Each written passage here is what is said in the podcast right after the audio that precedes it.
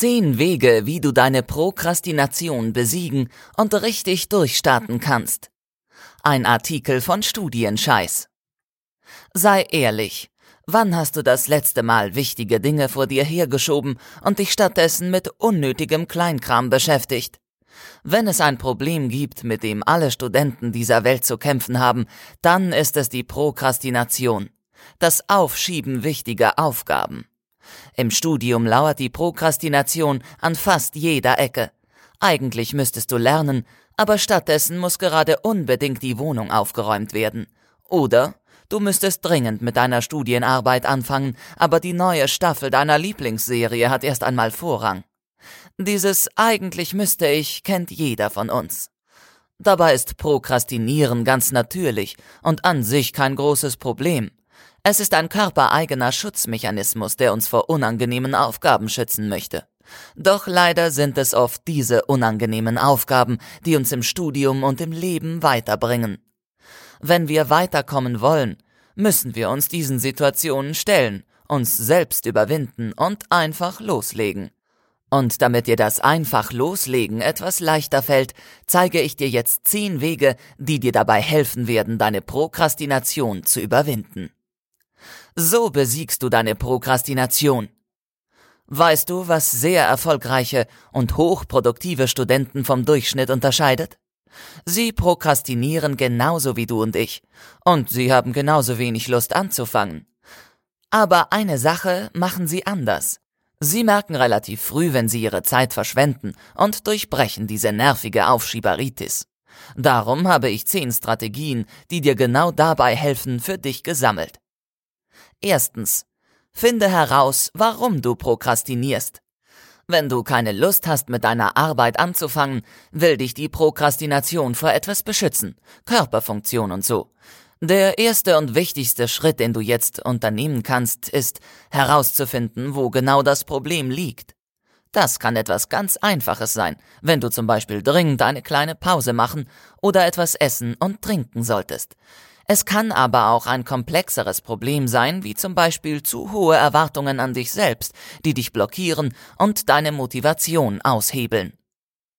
Egal was es ist, nimm dir einen Moment Zeit und finde heraus, warum du gerade prokrastinierst. Gehe den Ursachen auf den Grund und denke über dich und deine Situation nach. Zweitens, räume alle Hindernisse aus dem Weg. Finde heraus, welche konkreten Hindernisse dich davon abhalten, endlich anzufangen und schalte diese Störenfriede aus. Willst du konzentriert an deiner Bachelorarbeit schreiben, aber checkst vorher noch 481 Webseiten? Schalte dein Internet ab und arbeite offline. Willst du ungestört lernen, aber lässt dich gerne von Facebook, Instagram und Co ablenken? Schalte dein Smartphone ab oder installiere dir eine App, die deine Social-Media-Zeitfresser für eine Zeit lang blockiert. Spüre alle konkreten Hindernisse auf und schalte sie nacheinander aus. Drittens, scheiß auf Struktur und fang irgendwo an. Anstatt auf den perfekten Moment zu warten oder zuerst einen ausgeklügelten Plan aufzustellen, ist es manchmal besser, einfach irgendwo zu starten. Musst du eine neue Zusammenfassung deiner Vorlesung schreiben? Fang einfach an, wichtige Definitionen zu sammeln und herauszuschreiben. Musst du ein Kapitel deiner Hausarbeit verfassen? Schreib einfach wild drauf los und ordne deine Sätze später. Wenn du erstmal in Schwung gekommen bist und deine Anfangsschwierigkeiten überwunden hast, kannst du immer noch in eine geordnete Struktur übergehen. Wichtig ist nur, dass du deine PS erstmal auf die Straße bekommst. Viertens, zerteile deine Aufgabe in Babyschritte. Besonders häufig schieben wir Aufgaben dann auf, wenn sie groß und mächtig sind. Die Aufgaben machen uns dann Angst, weil kein direktes Ende in Sicht ist und wir uns schnell überfordert fühlen. Damit dir das nicht passiert, nimmst du deine große Aufgabe und zerteilst sie in kleine Einheiten. Dann gehst du Schritt für Schritt vor und erledigst eine Mini-Aktion nach der anderen. Nimm deinen großen Herausforderungen den Schrecken, indem du sie aufteilst. Du musst dein Vorlesungsskript lesen? Zerteile dein Skript erst in Kapitel, dann in Seiten, dann in Absätze. Und jetzt lies den ersten Absatz, dann den zweiten und so weiter. Fünftens, arbeite in der richtigen Umgebung. Pass dein Arbeitsumfeld auf deine Bedürfnisse an, damit du weniger anfällig für Prokrastinationsphasen wirst.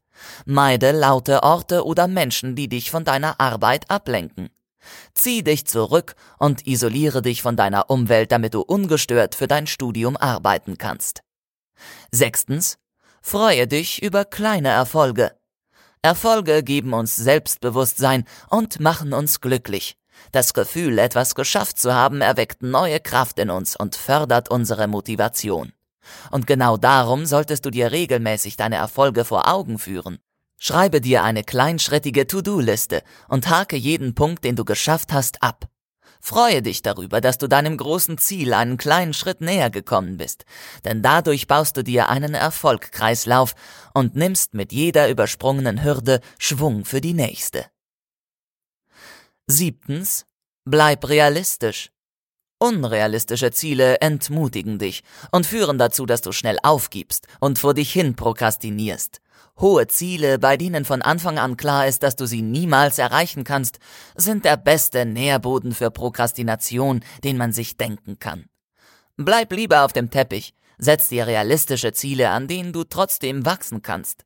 Deine Ziele müssen dich anspornen, aber dürfen dich niemals blockieren. Achtens, sei auf gar keinen Fall perfekt. Perfektionismus ist ein Produktivitätskiller. Wenn du stundenlang an jedem kleinen Detail deiner Aufgabe arbeitest, verzettelst du dich und verlierst das große Ganze aus dem Blick. Angenommen, du musst Hintergrundinformationen zu deiner Projektarbeit recherchieren, setze dir einen festen Zeitrahmen und konzentriere dich auf die wesentlichen Punkte. Schweife nicht zu weit ab und lass dich von unnötigen Details in die Irre führen. Perfektionismus kann dich ausbremsen, aber er hat auch Vorteile. Neuntens, Konzentriere dich auf Ergebnisse. Viele Menschen gehen nicht gerne zum Zahnarzt. Ich zum Beispiel. Nicht, weil meine Zähne schlecht sind oder ich die süße Arzthelferin nicht mag. Ich mag den Prozess nicht. Das Warten, die Behandlung, das zwei Stunden danach nichts essen. Warum gehe ich trotzdem hin? Weil ich das Ergebnis mag, mein Zahnarzt kümmert sich um meine Zähne und hält mein Zahnfleisch gesund.